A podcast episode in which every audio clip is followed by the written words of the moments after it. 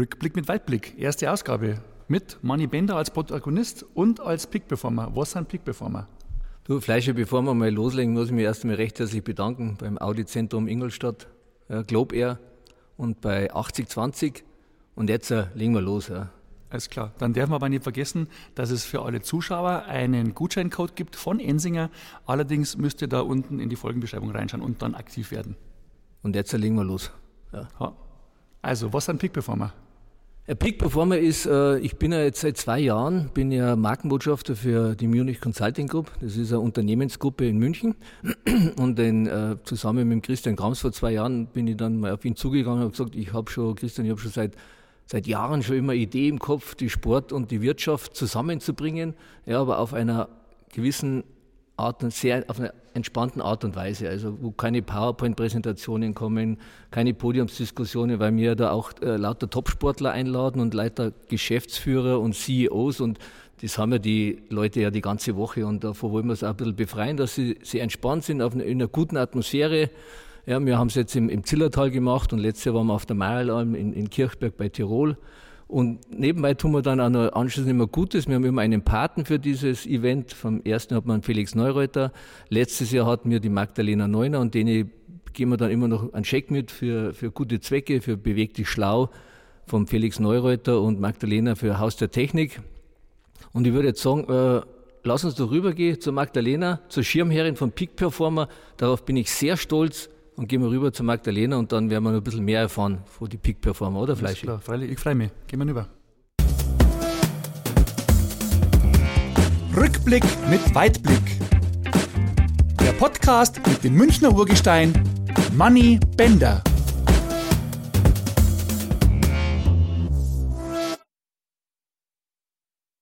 So, und dann freuen wir uns, dass die Magdalena noch bei uns ist. Grüß dich, habe ich die Ehre. Grüß dich, hallo. so, das Wort hat jetzt der Manni. Wir haben fünf kurze vorbereitet, so ein bisschen zum Einstimmen und dann reden wir über deine Funktion und Aufgabe bei den Peak Performern. Ja, also, liebe Magdalena, herzlichen Dank, ja, dass du dir die Zeit genommen hast, in meinen Podcast zu kommen. Bin sehr stolz darauf, dass ich Deutschlands beste Biathletin ist in meinem Podcast. Also, und wie es der Fleisch jetzt schon gesagt hat, wir fangen mal an mit so Schwarz und Weiß. Vielleicht können wir da schon das eine oder andere ein bisschen rauskitzeln bei der Magdalena, was noch keiner weiß. Und dann fangen wir mal an mit Bier oder Wein, Champagner.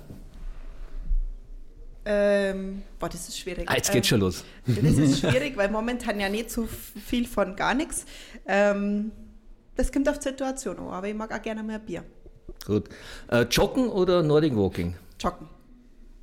Dann äh, stehend oder liegend? Mm, die, die meisten denken jetzt, ich darf liegend beantworten, aber stehend ist schon nochmal spannender. Warum? Ganz kurz, warum? Weil liegend war die sicherere Schützin äh, als stehend, aber stehend hat nochmal mehr, weiß ich nicht, da muss man noch ein bisschen mehr kennen. Dann stirb langsam oder Titanic? Titanic, natürlich. Ein bisschen aktuelles Thema, impfen oder nicht impfen?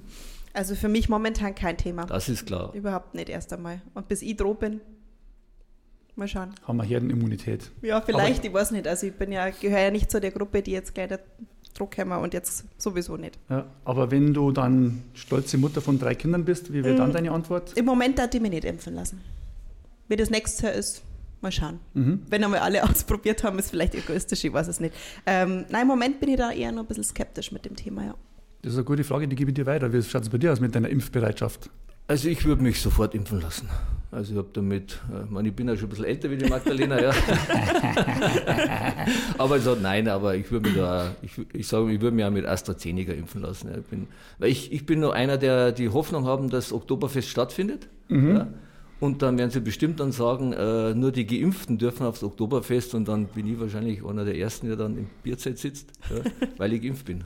Da und bin ich eh noch raus dieses Jahr, also genau. da bin ich noch stillend und sowas da. Also daher. Von daher, ich habe mir noch nicht so, ich mache mir dann Gedanken, wenn es soweit ist. Ja. Also bei mir dann ein ganz klares Impfen. Okay. Und noch ein kurzer von mir, äh, Playboy oder schöner Wohnen? Schöner Wohnen. du darfst auch ein bisschen ausführlicher antworten.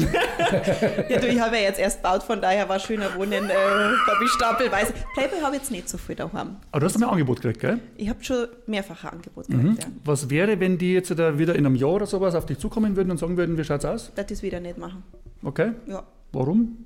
Na, weil das. Uns das der Freude machen? Ja, das, das, das denke ich. Wobei jetzt nach dem dritten Kind, weiß nicht, da müsst ihr jetzt schon ein bisschen trainieren, glaube ich, dass das wieder gut ausschaut. Obwohl die retuschieren ja alles, gell? Da ist ja das alles Ah ja, das so ist ja natürlich gemacht beim Playboy. Na, das na, muss man nicht auszeigen, das passt schon. Du hättest eigentlich auch gar keine Zeit, weil du warst ja, du bist ja Markenbotschafterin von die Peak Performer. Stimmt, genau. Das ist ja ein Deswegen geht das Schirmherrin. nicht. Schirmherrin. Ja, Jawohl. deswegen. Erzähl mir, wie kommt's? Wie kommt's? Also ich bin ja jetzt schon ein bisschen länger mittlerweile mit Peak Performer verbandelt, eigentlich seit es Peak Performer ja gibt. Da war ich zum ersten Mal bei der Veranstaltung eingeladen. Ähm, und das ja, hat gleich eingeschlagen, glaube ich, bei alle, die da mit dabei waren. Äh, war einfach ein super Event, super spannende Menschen, die da mit dabei waren und ein tolles ähm, tolle Idee dahinter. Und dann ist ja die Idee geboren, auch eine Peak Performer Stiftung zu gründen.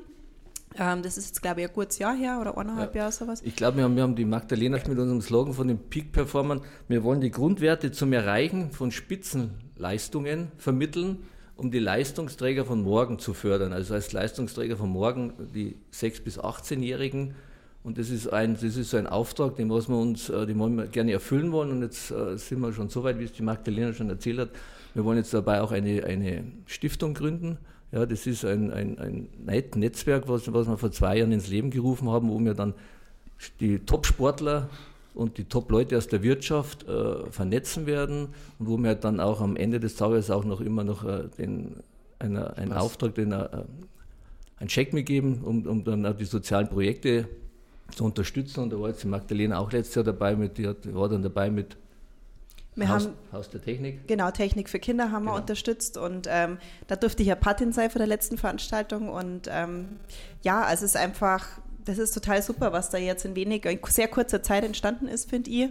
Siehst du wahrscheinlich auch so, also da ist, ähm, ja, es sind viele gute Ideen dabei, viel Austausch und ähm, bin jetzt echt gespannt, wenn es jetzt dann losgeht mit der Stiftung, was man da erreichen kann. Und ich finde das Thema, also insgesamt, wie du schon gesagt hast, ähm, junge Menschen zwischen 6 und 18 zu unterstützen in verschiedenen Dingen. Also das ist ja nicht nur ein Thema, was wir zu haben. prägen, ja, letzten Ja, Endes. sondern dass man sagt, Spitzenleistung zu fördern, aber ähm, ja, Kinder und Jugendliche in verschiedenen Lebenssituationen zu unterstützen. Technik für Kinder war jetzt ein, ähm, ein technisches Projekt, sage ich jetzt mal, wo Kinder ähm, lernen können, technische Berufe mal auszuprobieren und so. Ähm, da geht es aber auch um Sportthemen, da geht es um verschiedene Themen. Das finde ich einfach so spannend, dass es so unterschiedliche Sachen sind und nicht so nur so eins. Ein Ja, wir, haben, wir, haben ja auch, wir haben ja auch so Werte, was wir weitervermitteln wollen, wie, wie bedingungslos füreinander leisten, ja, persönlich, unkompliziert. Also das sind alles so Werte, wo wir auch dann den Kindern weitergeben, aber wo, wo wir Peak Performer auch äh, leben. Wir haben auch, äh, wir machen jetzt im Juli machen wir uns das dritte Event wieder in Tirol in den österreichischen Bergen. Ich hoffe, dass es stattfindet, aber letztes Jahr haben wir es auch geschafft und, und auf, wie gesagt, bin natürlich sehr froh, dass da die Magdalena die Schirmherrschaft übernommen hat. Dieses Jahr werde er leider passen müssen, weil Warum? zwecks äh, Geburtstermin, das überschneidet sich ein bisschen fast. Aber dann bin ich wieder am Start und im Gedanken natürlich dabei. Ja. Ist das das dritte Kind? Das muss man schon, kann man Das schon ist das dritte verraten. Kind, ja, Was genau. wird's und wann ist ungefähr soweit? Ähm, also was wird, das verrate ich noch nicht, aber es ist ähm, geplant Anfang August, Ende Juli, Anfang August soweit. Ja. Wie kann man das nur so machen, dass das mit einem Peak Performer Event sich überschneidet? Das war jetzt vom Zeitpunkt her nicht ganz so geplant. Okay. Ah. Moment, da schreiben wir mit. Das muss man in Wikipedia es, einiges es, das ändern. Kind war schon geplant, aber es wäre vielleicht auch gern schon früher geplant gewesen. Also das kommt manchmal, wie es kommt. Okay. Ja. Ich muss auch noch einsteigen beim Thema Spitzensport. Äh, äh, ich äh, darf gerne wissen, wie fit bist du mit deinem Medaillenspiegel? Also weißt du, was du wo gewonnen hast? Wenn ich dir zum Beispiel... ein- Ungefähr, ungefähr. Okay. Aber da, also da wäre zum Beispiel mein Kollege Willi Haag bei der ARD, der weiß, also den frage ich manchmal nach meine Wettkämpfe, weil der das weiß und ich sowas meistens nicht mehr sowas. Okay. Außer es war sehr einprägsam. wir testen das mal kurz. Ja, test's mal. Ja? Mal schauen. Äh, 2012 Rupperding Sprint. Ja, Gold. 2-0.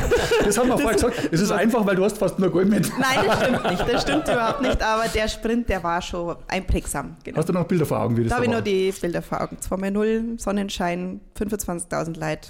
Passt. Super Stimmung. 2007 Antholz Staffel. Gold. 2012 Rupperding Mixed Staffel. Äh, Bronze. Alles richtig. Okay. Wie viele Medaillen insgesamt? Also Medaillen kann ich jetzt nicht sagen. Also zwölf Goldmedaillen. Wie viel insgesamt? Müssen die auch noch rechnen. Ein paar viele. Wie viel sind es gewesen? Silber habe ich, hab ich nicht so viel. Das ist einfach zum so. Zeigen, gell? Silber und Bronze. Bronze eine, Ja, 15. Na, oder gesagt, mehr, gell? Das äh, schreiben wir unten in die Kommentare rein. oder 18, also 12 Golden. Zu, zu ja. Ruppelt, ich, meine, ich bin ja begeisterter Biathlon-Schauergucker. Ja, also ich, war schon, Biathlon anzuschauen, ist schon, ist schon immer fantastisch. Aber ich, mir ist da was eingefallen, ist da irgendwann einmal beim Start in Ruppeltingen mal irgendetwas passiert? Ja. Spontan ist mir das eingefallen. 2006, ich weiß es wie heute. Das war das fürchterlichste und schlimmste Rennen in meinem ganzen Leben. Das war mein allererster Weltcup-Einsatz. Ich war so aufgeregt. Also wirklich ganz furchtbar. Ich war 18. Und dann hat es mich schon wirklich direkt nach dem Start das erste Mal geschmissen. Das war aber ja nicht das, das war ja nicht der einzige Vorbei in dem Wettkampf. Dann habe ich natürlich schlecht geschossen und alles. Und hat es mir auf dieser Zielgeraden, und wer Ruppolding kennt, das ist ja so ein brutale Zielgeraden, wo man direkt an den Zuschauern vorbeiläuft. Mhm. Sind ja auch ein paar im Stadion. Und da hat es mir dann Nummer geschmissen. Und das war so peinlich. Und da weiß ich, das, das war nicht so schön, aber es ist dann besser geworden im Anschluss. Hast du schon mal auf die also. falschen Scheiben geschossen? Ja, habe ich auch. Das gehört, macht das, das gehört dazu oder macht das jeder mal? Das gehört irgendwie dazu. Also es gehört irgendwie dazu, mal das Magazin zu vergessen oder einen Schießriemen zu vergessen oder auf die falsche Scheibe zu schießen. Also in 16 äh, Jahren Biathlon-Leistungssport, da müssen diese Dinge mal passieren. Das ist vielleicht immer blöd, wenn es dann vor, vor vielen Augen vor den Kameras passiert, aber. Ja, was, mich da, was mich da jetzt wirklich als Sportler interessiert, ist das, boah, jetzt geht es so um eine Olympia- oder WM-Medaille und im Liegenschießen oder so hast du jetzt vielleicht einmal vorbeigeschossen und jetzt gehst jetzt du wahrscheinlich nicht mit dem, mit dem größten Selbstvertrauen zum letzten stehenden Schießen und, und, deine, und deine Konkurrentin, die ist neben dir. Was, was, was geht da im Kopf vor? Wenn also das hat mir eigentlich nie so arg beeinflusst, wenn ich jetzt vielleicht schon Fehler gehabt habe, weil es gibt ja im Biathlon auch viele Wettkämpfe, wo so Frau gegen Frau gelaufen wird und wo ich dann ja oft im Wettkampf gemerkt habe, gut, diesen Fehler habe ich schon wieder kompensiert. Also ich bin schon wieder irgendwie dabei und dann geht es schon wieder bei Null los. Also es ist nicht immer so, dass sie das gleich aus der Bahn wirft. Und das macht ja einen guten Biathleten im Endeffekt da aus, diese mentale Stärke, das ganz schnell abzuhaken und im nächsten Schießen ist ähm, ja egal werden zum Lassen und einfach wieder von Null Uhr zum Fangen. Mhm. Ja. Eiskalter Engel. Halleluja. Ja, in dem Moment vielleicht schon. In dem Podcast ein bisschen was über die auch noch kennenlernen, weil äh, viele kennen die, aber nicht alle kennen die gut oder so genau. Ähm, was waren deine äh, Spitzenleistungen im Fußball? Was waren deine Erfolge? Ja, meine Erfolge war es klar, äh, deutscher Meister mit Bayern München. Ja. ja. bin dann, dann zum KSC gegangen. KSC war ja dann früher, vor meiner Zeit immer so eine Fahrstuhlmannschaft, zweite Liga, erste Liga und so rauf und runter. Da bin ich dann zum KSD gekommen, dann haben wir uns im ersten Jahr gleich qualifiziert für UEFA Cup bis ins Halbfinale. Mit Bayern München zweimal äh, Pokal der Landesmeister. Das heißt jetzt, wenn man jetzt sagt Champions League, zweimal Halbfinale, dann ist das, ist das was heutzutage. Früher mhm. hat man nur Pokal der Landesmeister geheißen. Aber zweimal sehr unglücklich ausgeschieden im Halbfinale, einmal gegen AC Mailand und einmal in der letzten Minute gegen Roter Stern Belgrad von 90.000 Zuschauern. Ja und dann mit 60 auch wieder äh, international gespielt. Da gibt es ja auch nicht so viele Jahre, wo 60 international gespielt hat. Also auch da war ich dabei. Ja, also das war, sage ich mal, das waren jetzt so, so meine, meine persönlichen Highlights im, im, Fußball. Kannst du dir vorstellen, noch äh, für den FC Bayern in welcher Form auch immer zu arbeiten, heutzutage?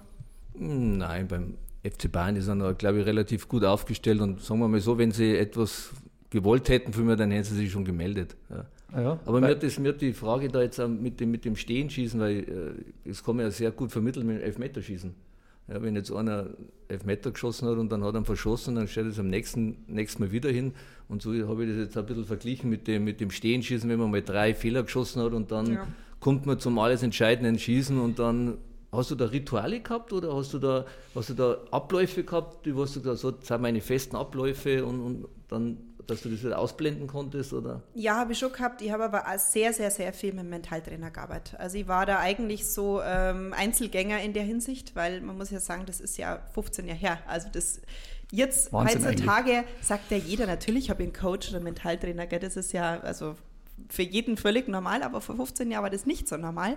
Und ich habe schon seit 2007 äh, mit dem Mentaltrainer gearbeitet, ziemlich früh, habe da alles, äh, habe das auch komplett allein finanziert und das war, glaube ich, auch ein großes Erfolgsgeheimnis am Ende, dass sie doch diese ähm, schwierigen Situationen gut wegstecken können. Und ich habe hab jetzt erst Biathlon geschaut und dann habe ich das so ein bisschen analysiert und habe so gedacht, ja, die Norweger, die sind schon brutal stark mental. Gell? Und bei den deutschen Athleten, da fällt es momentan so ein bisschen. Und ich habe mir dann für mich gedacht, also ich war mit 20 oder mit 19 schon Weltmeisterin, habe im nächsten Jahr das wieder beweisen müssen und habe es wieder geschafft. Und ich war froh, dass ich diese Hilfe gehabt habe, dieses mentale Training. Und äh, ich habe das Gefühl, zum Beispiel im deutschen Team ist das immer noch so, hm, na, das wird total überbewertet, gell, mentale Stärke nicht. und so, das ja. braucht man nicht unbedingt. Und da bin ich halt ganz anderer Meinung.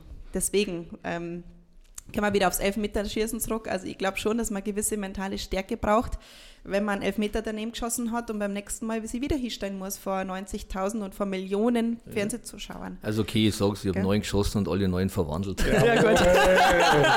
stehend, sagt er immer, stehend. Stehend, stehend. Hat dir das mentale Coaching auch geholfen?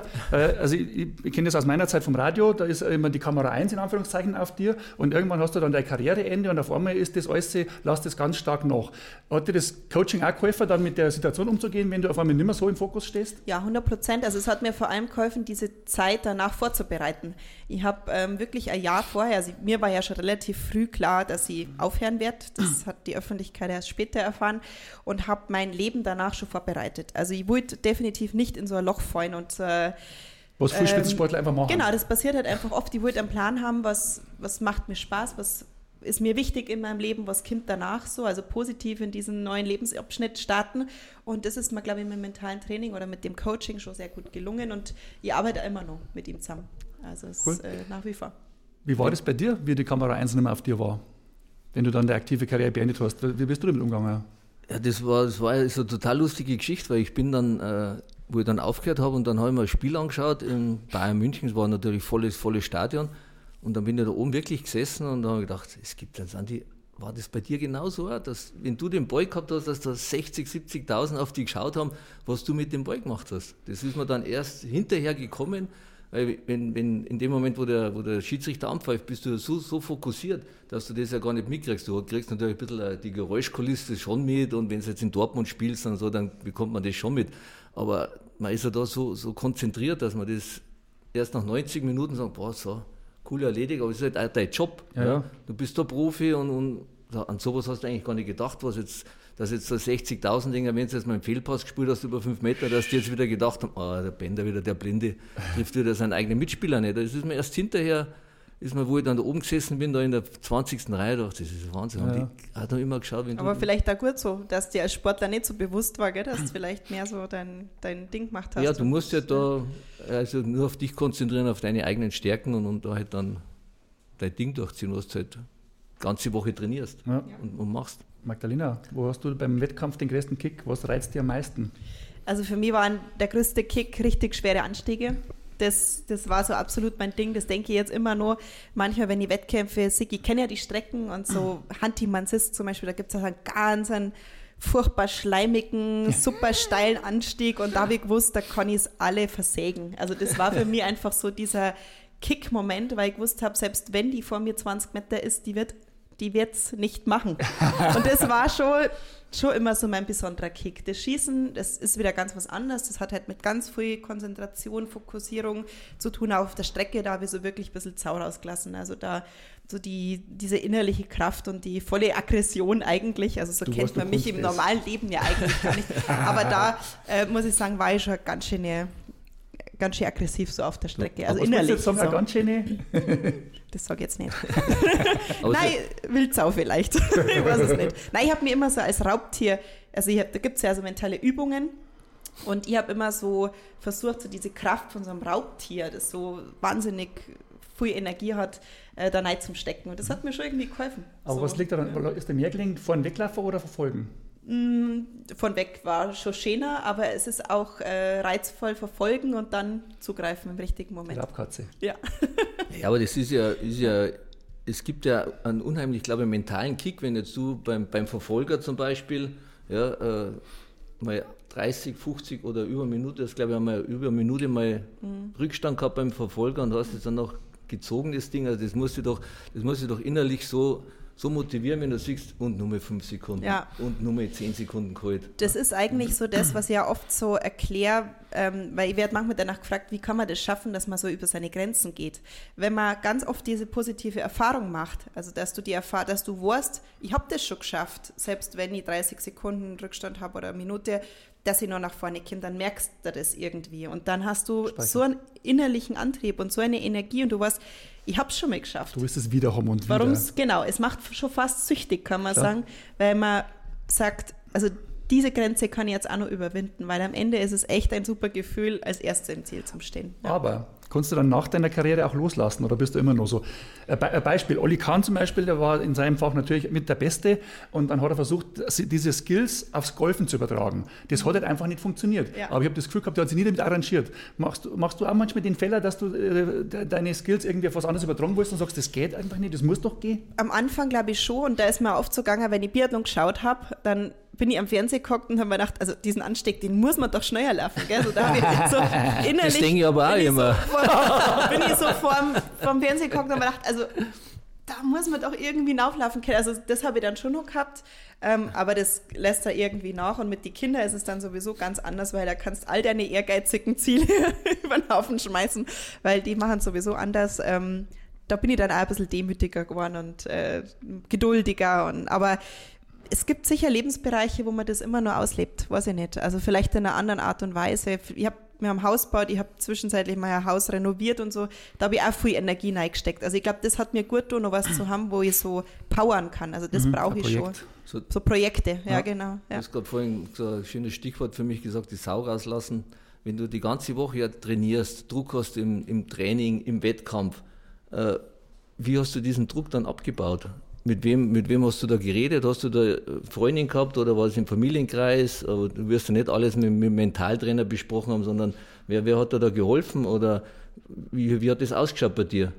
Also mir hat das immer geholfen, ich weiß nicht, wie es bei dir war, mir hat das geholfen, dass ich immer noch ein normales Leben gehabt habe. Also dass wirklich mein Leben so fast ein bisschen zweigeteilt war ähm, Freundeskreis, der überhaupt nichts mit Sport am Hut hat und auch mein Mann, mhm. der aus einem ganz anderen Bereich kommt und schon Sport interessiert, aber der hat jetzt meine Renner nicht unbedingt alle mitverfolgt. Also oh, das Skandal. war jetzt nicht so, ja, äh, so wichtig ja. für ihn. Äh, was aber für mich wichtig war, ich bin heimgekommen und es war nicht das Thema Biathlon. Also das war dann wirklich, ähm, man hat kurz drüber geredet, aber es war dann auch wieder gut und äh, auch mein Freundeskreis. Da bin ich ab und zu so ein bisschen ausgebrochen aus diesem ganzen Thema. Ähm, mit meiner Familie habe ich viel über diese Sportlersachen noch gesprochen, weil die natürlich da voll im Thema drin waren. Die haben mich ja mein Leben lang da ähm, begleitet. Meine Eltern waren da sehr wichtig und eben mein Mentaltrainer und mein Heimtrainer. Äh, ein paar Sportler, aber ganz wenige, weil so diese ganz engen Sportlerfreundschaften habe ich jetzt nicht so gehabt. Also ich habe jetzt vielleicht zwei Leute, mit denen ich jetzt wirklich noch eng befreundet bin und das andere waren halt Kollegen für mich. Ich weiß nicht, wie es dir da gegangen ist, Mani? Ja, mein Ventil war halt nach dem Spiel, ich bin halt immer dann einmal um die Häuser gezogen. das macht jetzt bin, der gemeine Biathlet von Haus aus nicht so. Ich bin halt, ja, ja das, das war halt mein Ventil. Ich bin halt dann auch zum Essen gegangen und habe halt einmal Gas gegeben. Ja, und mein, ist jetzt auch kein Geheimnis. Ja. Das ja. kann ich heraus sagen. Wir, wir haben ja ab und zu auch schon mal so gefeiert, dass wir dann einmal direkt ins Training gegangen sind am nächsten Tag. Also das habe ich auch schon, aber, das, aber ganz, aber, selten, ganz oh, selten. Oh, jetzt, genau, das, genau, und jetzt, sagen wir, Olympia, Gold. Ja, und wie hast du dann gefeiert?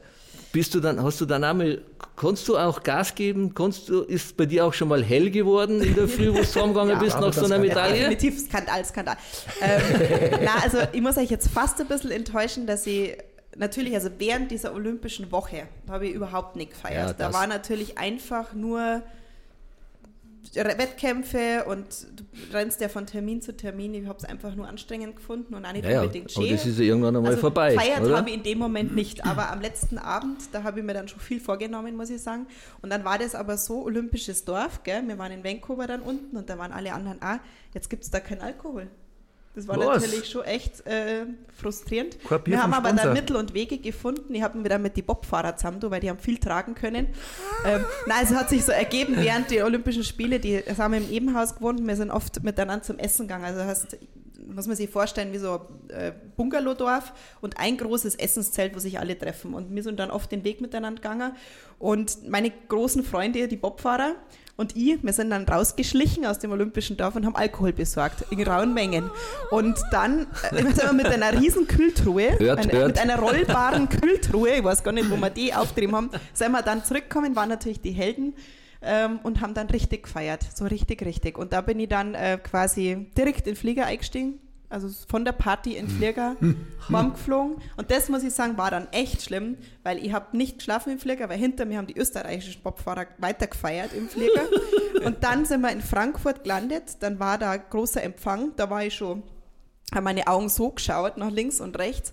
Und dann sind wir weiter nach München gefahren und dann war in München Rathausbalkon und Autokorso. Und ich bin im Auto immer eingeschlafen dann so und alle haben gesagt, Magdalena winken. Und bin dann immer so im Auto gehockt und habe ein bisschen gewunken. Ich war so kaputt, ich war so kaputt und dann habe ich, glaube ich, 30 Stunden am Stück geschlafen, ich weiß es nicht. Das war ganz brutal. Skandal. Skandal. War das nicht im Rathaus, da war ich glaube ich sogar mit dabei. Ja. Und da hat die der Seehofer nicht kennt. Genau. Genau. Also, das, doch, das war wirklich sehr lustig, muss ich sagen. Ich war ja eh schon ziemlich durch mit der Welt. Also ich war ja wirklich fix und fertig. Und dann stehe halt, haben sie zu mir gesagt, ja, jetzt stellst du den Herrn Seehofer, ihr zwei müsst als erster raus auf dem Rathausbalkon. Gut, ich zum Herrn Seehofer, habe mich in einem hingestellt, sage ich, grüß Gott, ja, wer sind denn jetzt Sie? Sagt er zu mir.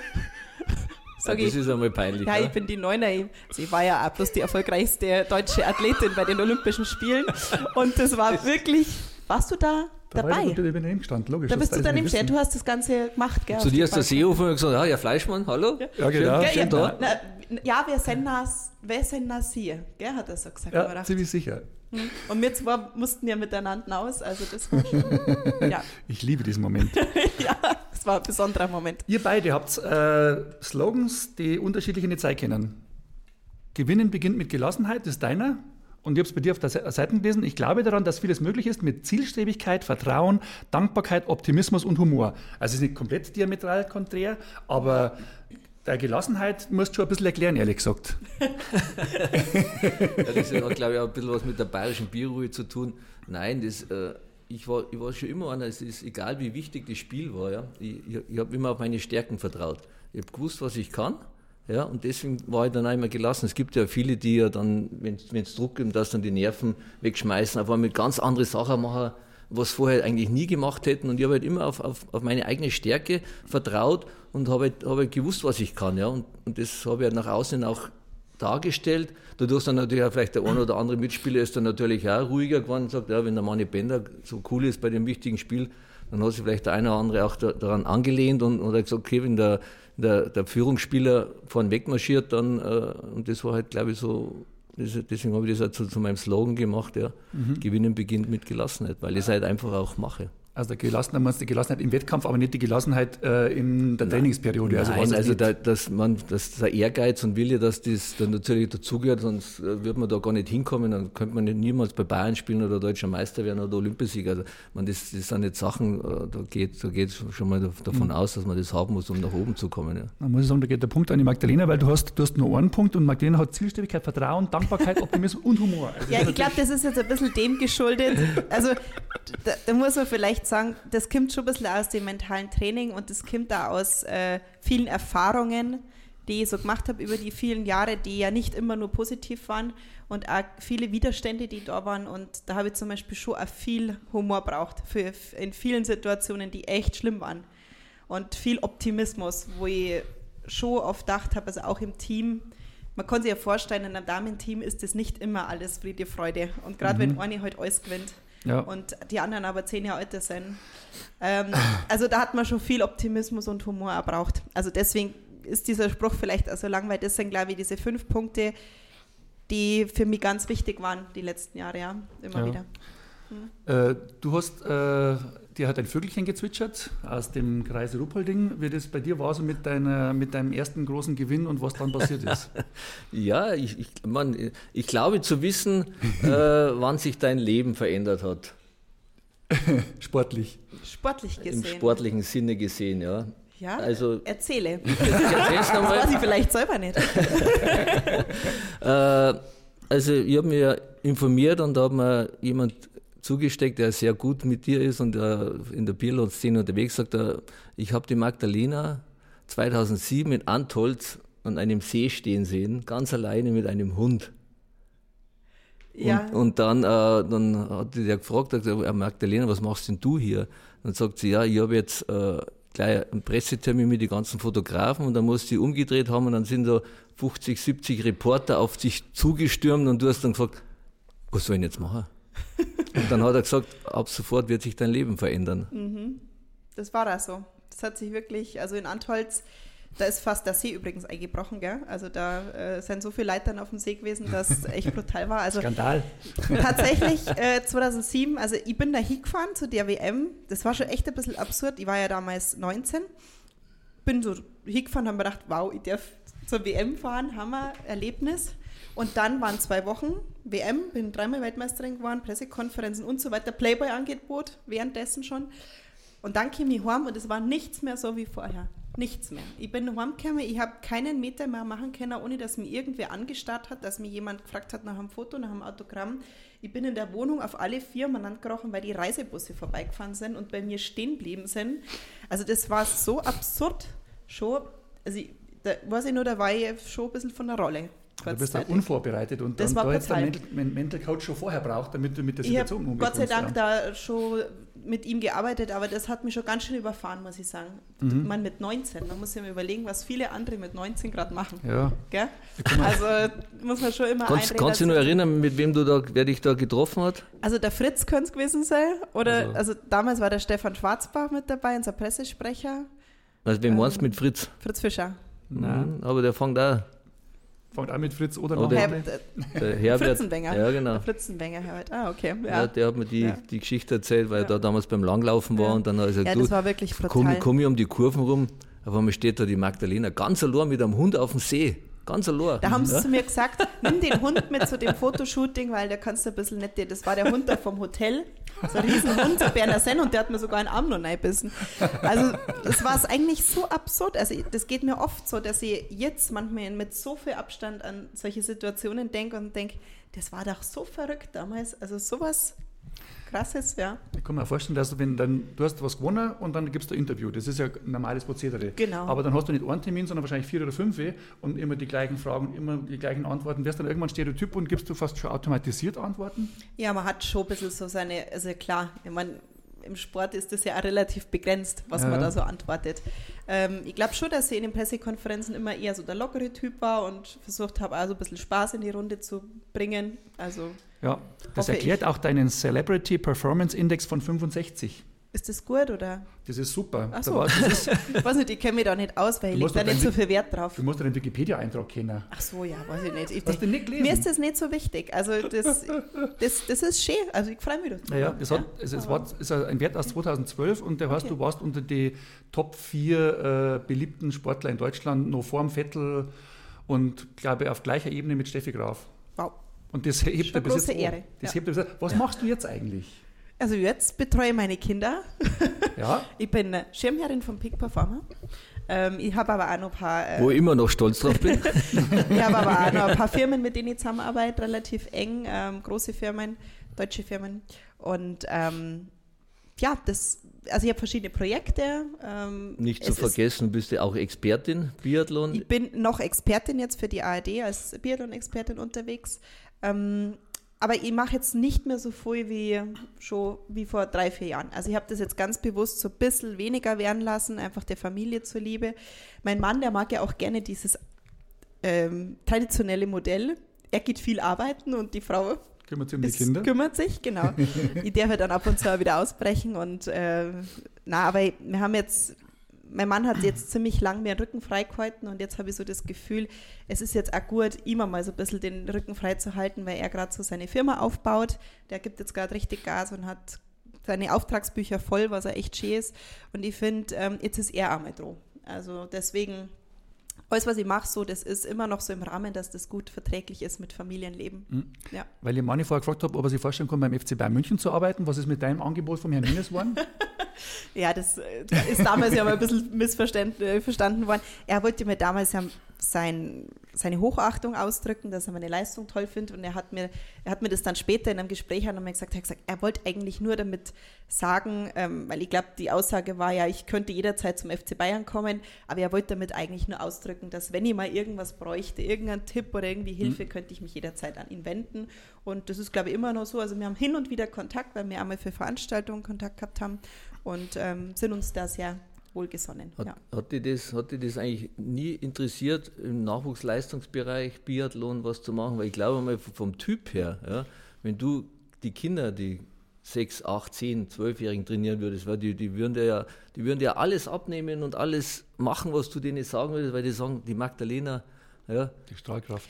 Aber man muss ja ein Trainertyp sein. Also ich habe damals gleich den Trainerschein gemacht, auch aus dem Hintergrund raus, weil ich gesagt habe, wenn, dann möchte ich gerne mal mit Kindern oder mit Jugendlichen arbeiten. Also ich bin oft gefragt worden, ja, irgendwie gleich Spitzenposition DSV, habe ich gesagt, auf gar keinen Fall. Also auf gar keinen Fall. Wenn überhaupt, dann mit Kindern und Jugendlichen.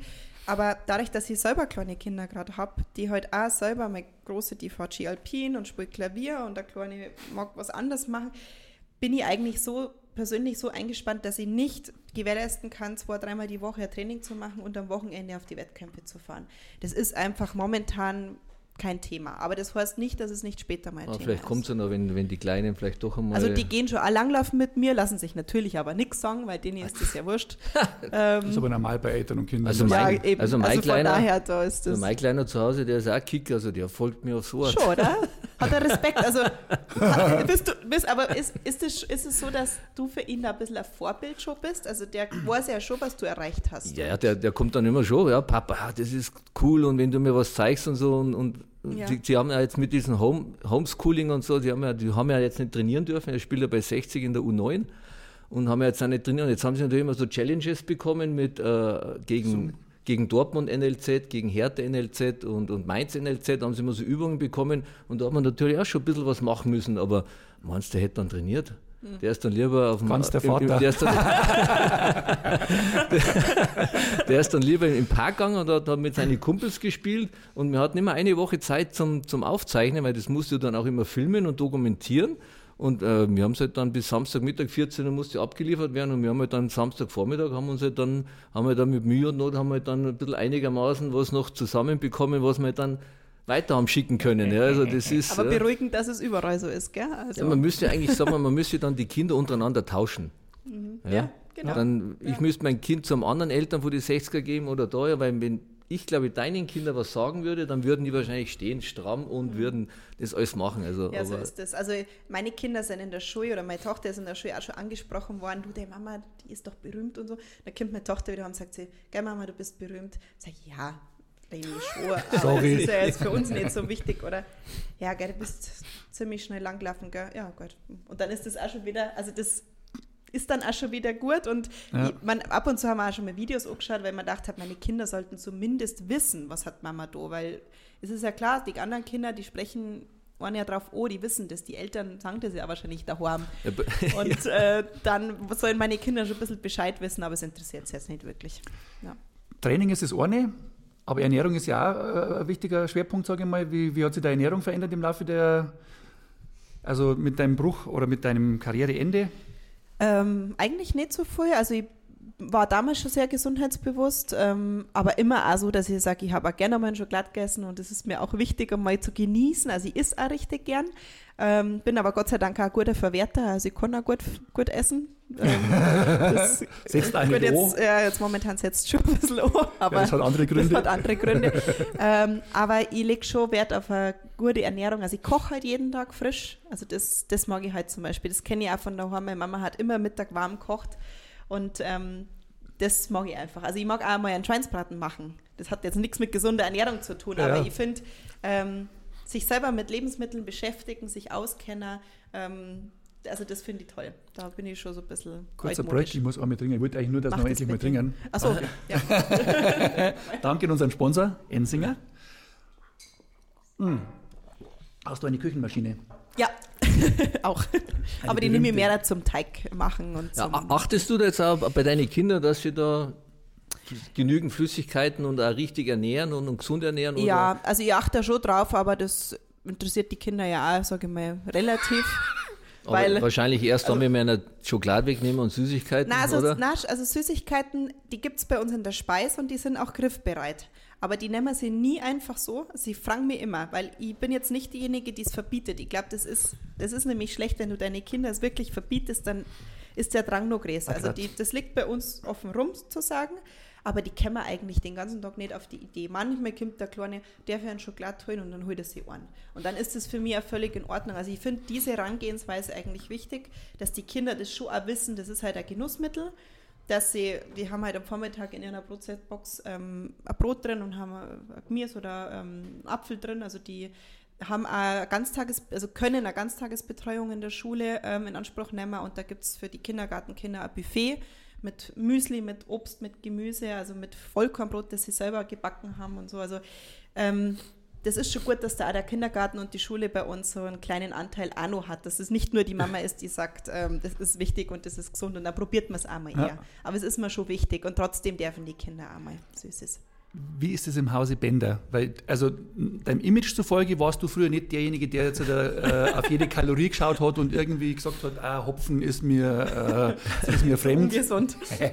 also mir hat Gott sei Dank der liebe Gott eine brutale Verbrennung mitgegeben. Ja, also wenn ich jetzt erzähle, ja, was ich eigentlich alles jeden Tag, also seit 30 Jahren, esse ich jeden Tag am Abend eine Tafel Schokolade oder ein Backel Gummibärle oder mal eine Wurstzimmer. Fragst du dann einmal noch jemand, ob es nicht mehr Nein, äh, es, es, ist ja bei uns zu Hause haben wir so eine, so eine Süßigkeitenbox, die ist so groß. Ja? Mhm. Und ich habe dann immer zu meiner Frau gesagt, pass mal auf, wenn die leer ist, dann lasse ich mich scheiden von dir. ja, und, jetzt, und wenn jetzt mal, wenn meine Frau dann immer heimkommt, dann, dann hat sie immer so sechs Backel Gummibärle, 15 Tafeln Schokolade und sagt immer, schau, Schatz, siehst mal, wie ich dich liebe. Dann schmeißt sie alles in die Boxen rein und dann sage ich, okay, im Hause Bender ist wieder alles noch in Ordnung.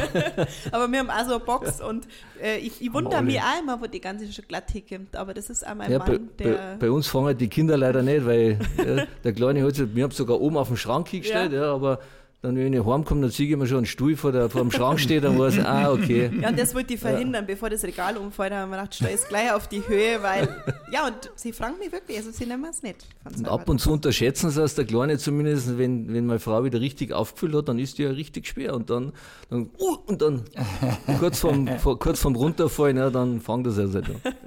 Was mich noch wieder ganz was anderes. Was mich noch interessiert hat, wie war deine Schauspielererfahrung bei Sturm der Liebe? Äh, die war Wahnsinn. Also, das muss ich einfach verzeihen, wie das zusammengegangen ist. Das war echt ein fieser Streich meiner Freundin, Nadine Heuchler. Also, das ist. Heuchler. Heuch, Heuch, Heuchler, Heuchler, genau. Heuchler. Das ist äh, tatsächlich auch noch meine engste Freundin aus dem Biathlonsport. Und die hat mir damals, also, das es ist eigentlich dem geschuldet gewesen, wir haben oft am Nachmittag so Freizeit gehabt, wenn wir auf Lehrgänge unterwegs waren oder bei Wettkampf. Und dann haben wir uns ein Cappuccino geholt und haben uns ins Bett gelegt im Hotelzimmer und haben Sturm der Liebe geschaut, weil das war halt immer so 15 Uhr, wo dann vielleicht erst um, um 16.30 Uhr das Training wieder losgegangen ist. Und was machst du? sitzt ja da wirklich im Hotelzimmer rum. Es ist ja jetzt nicht so, dass man, also ihr kennt das ja auch, wahnsinnig viel zu tun hat. Und man macht ja auch Mittagspause, man hat am Vormittag lang trainiert. Jetzt haben wir uns das immer angeschaut. Und irgendwann kriege ich dann von ihr zum Geburtstag einen Gutschein. Ich darf da mitspielen. Sage ja, vielen Dank, herzlichen Dank. Gell? Und dann ähm, war ich aber natürlich da schon angemeldet und alles äh, war schon organisiert und dann habe ich da mitgemacht. Aber es war sehr interessant. Ich muss sagen, ich habe einen riesen Respekt vor den Schauspielern, weil die, die so eine Soap drehen, die jeden Tag läuft zur Serie, die haben ein brutales Programm und ich habe das bisschen, was ich gehabt habe, habe ich schon echt anstrengend gefunden und das bisschen Text, was ich gehabt habe, habe ich mich schon schwer, das zum Lernen. Und die Hauptdarsteller, die das wirklich Tag für Tag Stunden machen, also da habe ich einen riesen Respekt und ich glaube, das war nichts für mich. Mhm. Also ich kann mir teilweise sogar noch nicht mal einen Satz merken. Ja. ich mache selber Musik und sehr erfolglos und ich kann mir meine eigenen Texte nicht merken, obwohl ich es eigentlich hundertmal singen darf. Äh, Schauspiel, Manni. Manni Bender, der Method Actor, war das was für dich? Nein, definitiv. Man muss ein bisschen Schauspieler am Fußballplatz. Das äh, kann er. Verletzung Oder mal, wenn einmal ein Tackling gekommen ist, was jetzt nicht so schlimm war, aber wenn du natürlich weißt, du hast 50.000 Zuschauer im Rücken, dann nutzt man sowas natürlich auch aus, ja, um, um sich natürlich den einen oder anderen Vorteil zu erschleichen, sage ich jetzt einmal. Ja, dass man vielleicht doch einmal den einen oder anderen Freistoß bekommt oder Standardsituation, wo man vielleicht dann daraus ein, ein Tor erzielen kann. Aber das gehört, glaube ich, auch zur Professionalität auch dazu, solche, solche Geschichten. Aber was mich noch interessieren würde, was, was dein Antrieb früher, dieses alles zu machen, zu tun und, und dein Antrieb jetzt, hat sich der jetzt verändert?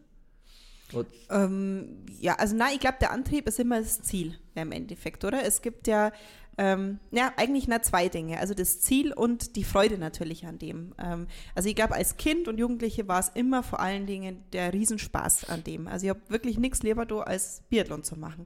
Aber ich habe schon als Kind immer schon das Ziel gehabt, einmal erfolgreiche Sportlerin zu sein. Also mal Goldmedaille zum Gewinner Weltmeisterin zu werden und Olympische Spiele. Das war immer auch schon mein Ziel. Und ich glaube, das war der größte Antrieb fürs tägliche Training, weil du weißt, es ist nicht immer so schön, wenn es schifft und wenn es eisig kalt ist und du weißt, ich muss jetzt trotzdem halt fünf, sechs Stunden raus und muss das absolvieren. Ja, bei dir ist ja noch schlimmer, du bist ja eigentlich Einzelsportlerin. Du machst es immer für dich, du bist immer für dich unterwegs und musst halt wirklich ähm, eins zu eins das, was du trainiert hast, das ist am Ende, bist du für 100% dafür genau. verantwortlich. Und ähm, das hat mir aber eben immer Spaß gemacht. Also diese zwei Komponenten, das Ziel im Endeffekt und diese brutale Freude daran, dass ich es trotz aller Widrigkeiten immer total gern gemacht habe, wirklich. Also aber dieses, dieses Gewinnen ist ja, jetzt, äh, ist ja jetzt vorbei, schon, schon ja, ein paar Jahre. Aber es ist ähm, jetzt immer nur so, dass ich Ziele habe und dass ich mir immer auf Dinge freue. Also ich habe immer schon, also jetzt haben wir halt diese Hausprojekte gehabt, das war auch so ein bisschen ähnlich. Da habe ich schon auch immer so darauf hingearbeitet, das Ziel vor Augen gehabt und ähm, mit den Kindern ist es ähnlich, aber natürlich ganz, also anders. Man kann jetzt nicht sagen, ich habe das ja. Ziel, dass mein Kind dies und jenes, aber ich finde es zum Beispiel schön, meine Tochter hat letzte Woche zwei gute Proben geschrieben in Deutsch und in Mathe, also das ist für mich dann auch so, wo ich mir denke, total schön, dass man da so viel richtig gemacht hat und dass man da dahinter waren und äh, das sind halt andere Dinge jetzt, das sind andere Ziele und ähm, fühlt sich aber trotzdem gut an, ja. Dein Bursch spielt Fußball, was jetzt nicht überraschend ist, wie es mit deinen Deine Kinder sind wie alt? Ähm, die große wird jetzt sieben und der kleine ist vier. Der kleine macht jetzt momentan auch Corona geschuldet eigentlich noch nichts, weil der hat jetzt eigentlich Skifahren angefangen im Winter. War mhm. aber ja nichts. Jetzt waren wir halt viel langlaufen, aber da hat er sich immer von mir ziehen lassen. Hat er angenehmer gefunden. Die große ist wirklich gut langlaufen diesen Winter schon, war ich echt überrascht. Ähm, die fährt normalerweise einem Skiclub, Ski Alpin, weil ich es einfach wichtig finde mhm. bei uns da unten, dass jeder Skifahren kann, genauso wie Radl fahren. Der Kleine fährt sehr gut Radl. Äh, der ist mit zwei Jahren schon normales Mountain, also normales Radl gefahren. Also der ist eher so der, das, den könnte ich mir zum Beispiel als Fußballspieler also vorstellen. Also so Radlfahren, Fußball. Ähm, jetzt habe ich ihn gefragt, ob er nicht ähm, Jujutsu ausprobieren möchte, gell? weil da gibt es jetzt so einen Kurs und man dachte so ein bisschen für Selbstbewusstsein und so, hat er gleich zum Rennen angefangen. Also Nicht. Mag er nicht. Also wir sind noch auf der Suche. Die große ist eher so die künstlerische, die spielt Klavier. Mhm. Relativ gut schon, finde ich, für ihr, für das, dass sie ja jetzt lang keinen Unterricht gehabt hat und erst angefangen hat. Also eher so musisch und künstlerisch begabt. Aber ich, ich sage immer, mir ist es völlig egal. Hauptsache die Kinder finden irgendwas, was sie total gern machen. Wenn ich das spüre, dass da eine gewisse Leidenschaft dahinter ist, werde ich das zu 100% unterstützen, egal was das ist. Muss aber als Mama trotzdem so einen sanften Druck braucht man trotzdem, weil das habe ich bei meiner Mama vermisst. Ich habe angefangen Klavier spielen, ich habe angefangen Gitarre spielen, jeweils ein Hast nichts fertig gemacht? Natürlich nicht. Das ja. war das ist ein roter Faden bei mir in meinem Leben. Da, ja, da erinnere ich mich auch an meine Zeit, weil ich habe als junge Sportlerin ist es natürlich auch nicht immer so, dass du jeden Tag das von dir aus gerne machst. Und haben meine Eltern auch schon gesagt, du hast Training um 17 Uhr und dann gehst du ins Training und das mhm. ist dann einfach so. Und da bin ich auch so. Also meine Tochter, die hat halt montags Klavierunterricht und da geht sie jetzt auch hin. Wir haben jetzt dieses Klavier geholt jetzt muss sie erspringen. Also jetzt, äh, da muss sie jetzt dranbleiben. Also das ist mir schon wichtig. Aber ihr seid relativ musikalisch in der Familie, gell? Ja. Der Bruder ist in einer Punkband? Nein, mein Cousin ist in einer Punkband. Okay. Aber bei uns in der Familie spielt jeder mindestens zwei Instrumente und das relativ ha? gut, würde ich jetzt mal sagen. Den Ball spielen wir rüber zu der Familie Bender. Oh. äh, die einzige, also meine Frau sagt, sie hat einmal eine, äh, eine Gesangsausbildung gemacht, ja. Aber der Muskel ist ja auch, äh, der, die Stimme ist ja auch, ist ja auch ein Muskel, also du müsst wahrscheinlich mal wieder ein bisschen trainieren gehen. Meine Tochter versucht ja, versucht auch zu singen, also es hört sich ab und zu einmal ganz gut an, aber ab und zu muss ich dann einmal sagen, wir haben ja jetzt äh, seit ein paar Tagen haben wir jetzt einmal Alexa zu Hause. Und das ist sehr überragend, weil du musst nur sagen Alexa aus und dann ist die Mucke weg. Und das, das Mittlerweile ist jetzt die Alexa bei der, bei der Tochter im Zimmer, ja, weil das jetzt schon ein bisschen überhand genommen hat, aber ich bin ja sowas von unmusikalisch, also das ist. Ich also, bin da halt neigewachsen. Meine Eltern sind so musikalisch und ich bin halt quasi da reingekommen, die wollten halt gern, dass ich Instrument lernen und dann habe ich das auch gemacht und habe das auch gern gemacht und ich habe äh, sehr lange auch Unterricht gehabt. Ich spiele auch Harfe und habe, äh, glaube ich, über zehn oder zwölf Jahre Unterricht gehabt. Also ich würde sagen, Schlagzeug das, das handlichste aller Instrumente. Ja, es ist sehr handlich, sehr handlich. Genauso wie Klavier mhm. von meiner Tochter finde ich auch sehr handlich. Und äh, ich muss sagen, das war zum Beispiel für den Sport für mich einmal total guter Ausgleich. Also ich weiß nicht, was für dich so, ähm, wir haben ja vorhin da schon mal drüber gesprochen, aber ähm, das war oft so nach dem Training, ich habe mich dann da hingesetzt, da habe ich auch total den Kopf freigekriegt. Du kannst es als Musiker 100% wahrscheinlich unterstreichen, da, da kann man irgendwie mal so Emotionalität und einfach mal so loslassen ja. und so, gell? bei mir Musiker, ich bin nie so professionell gewesen, dass ich, dass ich, dass ich zum Beispiel auf der Bühne so einen automatischen Flow gehabt habe, weil ich immer einen Text denken habe müssen. Bei mir ist es der Effekt beim Golfen. Also da, wenn okay. ich, da spiele ich zwei Löcher und dann bin ich komplett weg. Bei dir auch, oder, Manni? ja, Golfen musst du halt einmal, wenn du relativ viel im Kopf hast, dann brauchst du schon mal drei Loch. Ja, bis dann, sagen wir, das aus dem Kopf raus hast, weil ja doch äh, das Golfen sehr viel mentaler ist und wenn du natürlich viele andere Gedanken, ich meine, wo ich Trainer war, dann war es eigentlich fast unmöglich zum Golfspielen zu gehen, weil ja du so viel die, die Trainingseinheiten dann im Kopf gehabt hast, dann Aufstellung fürs Wochenende und so. Also da, da habe ich dann eigentlich meistens habe ich dann also sogar nach sechs Loch dann aufgehört, aufgehört weil ich gesagt das, das bringt halt nichts, weil du einfach im Kopf nicht frei warst mit so, so vielen Gedanken. Also Golfen macht nur Spaß, wenn man, wenn man im Flow ist und wenn man, wenn man im Kopf frei ist, dann, dann macht es Spaß. Ja. Für mich ist Golfen immer ein Kampf. 18 Loch, 18 Loch Kampf. Also spielen wir haben noch nicht zusammen gespielt, gell, aber ich habe bei Peak Performer beim ersten Event auch schon zusammen gespielt, also habe ich mit einer, äh, Christian gespielt. Es ist auf jeden Fall für alle Beteiligten, die mit mir spielen, sehr amüsant, aber auch sehr nervenaufreibend und es dauert ein bisschen länger. Okay. Also sagen wir ja. zu dem Thema, beim ersten, bei uns darf man beim Peak Performer darf man sich sehr aussuchen, ob man jetzt E-Biken geht oder Golf spielt. Ja. Ja. Also im ersten Jahr hat es kommen gesagt, ich spiele Golf und im zweiten habe ich es dann gefragt, und wie schaut es aus, Golf und E-Bike? Nein. Biken, Biken, Biken. Wobei ich muss sagen, wir haben echt einen super Flight gehabt mit Felix Neureuter zusammen und wow. wir zwei mit dem Wagel, es hat glaube ich 36 Grad gehabt auf dem Platz, ja. also es war wirklich ein Wahnsinnstag, aber es ist, mir macht Spaß, wenn das ohne Wettkampfcharakter ist. Wenn es einfach egal ist, mhm. wenn, wenn man einfach sagt, wir nehmen den Boy, wir spielen miteinander den Boy, der halt am weitesten vorn liegt, dann habe ich nicht so diesen Wahnsinnsdruck. Mhm. Sonst ist für mich Golfen schon eher momentan noch so stressbehafteter. Da spiele ich leider noch nicht gut genug. Ich muss kurz meinen Finger erklären. Das geht nur darum, dass du nicht erzählen sollst, dass wir schon mal zusammengespielt haben und dass ich so schlecht war. Das sollst du nicht erzählen. Nein, nein. Das hast du so nein, Wie, wie, wie schaut es denn aus im, im, im Hause Neun, äh, Holzer? Neuner? Holzer, Holzer ja. Holzer, Neuner. Äh, mit, mit, Werte. Diese, die ja. Werte an die Kinder weitergeben oder was, was waren für dich Werte, wo man sagt, ah, die, die waren für mich, die haben mich getragen durchs Leben? Ähm, das ist für mich eigentlich immer schon ein sehr wichtiges und großes Thema, weil ich eigentlich in einem Elternhaus aufgewachsen bin, wo Werte sehr groß geschrieben werden, nach wie vor. Und ähm, ich unterhalte mich zum Beispiel mit meinen Eltern auch ganz viel über diese Themen. Also das ist natürlich jetzt am momentan in dieser Krisensituation, finde ich, unterhält man sich von Hauses mehr wieder über was ist eigentlich mit unserer Gesellschaft und was ist uns eigentlich wichtig und was ist wirklich wichtig einem Zusammenhalt und so. Und das war tatsächlich so, als ich damals mit meinem jetzigen Mann zusammengekommen bin, war eins der auch wichtigen Themen für mich, dass wir die gleichen Werte haben. Ähm, ich war vorher, habe ich auch meine Beziehungen gehabt und habe oft gemerkt, dass sich die Werte sehr unterscheiden. Und das war für mich tatsächlich ein Riesenproblem. Also schon, das hat jetzt auch nichts mit Religiosität oder so zu tun. Das, sage ich mal, kann jeder leben, wie er will. Und da bin ich auch, sage ich mal, ein bisschen offener äh, ich bin zwar katholisch erzogen, aber für mich ist das nicht so wichtig. Also ich finde, wir glauben wahrscheinlich eh alle an dasselbe. Also ich finde das ein bisschen übertrieben und auch katholische Kirche finde ich im Moment schwieriges Thema, ganz ehrlich, auch wenn ich katholisch Die hinten bin. ein bisschen hinterher der Zeit, sagen wir es mal so. Genau, das ist definitiv so und das sieht auch meine Familie, die auch alle katholisch sind, absolut so. Also wir haben uns da so ein bisschen neu orientiert, weil wir sagen, es ist es noch so zeitgemäß. Aber es geht einfach darum, ehrlich zu sein miteinander, ähm, für uns spielt auch Tradition eine wichtige Rolle. Da bin ich halt sehr traditionell aufgewachsen und das lebt mein Mann auch und das gehen wir auch gerne an die Kinder weiter. Und äh, du bist ja auch Münchner. Ich finde, wir reden daheim Dialekt. Das finde ich zum Beispiel total schön und total wichtig, weil das ist was, was einfach ausstirbt, was es sonst einfach nicht mehr gibt. Und wenn ich jetzt richtig Dialekt spreche, dann versteht es wahrscheinlich niemand mehr. Das geht uns aber, glaube ich, auch so. Deine Kinder ja. haben sicher schon Tracht auch, oder? Ja, ja, also wirklich glänzende Lederhosen und Dirndl und marschieren im Trachtenverein mit und so. Und das, das finde ich einfach wichtig. Ich finde es wichtig, diese Werte, diese Traditionen weiterzutragen, ob sie das später machen oder nicht. Aber ähm, das finde ich wichtig. Wir machen zum Beispiel auch Volksmusik daheim.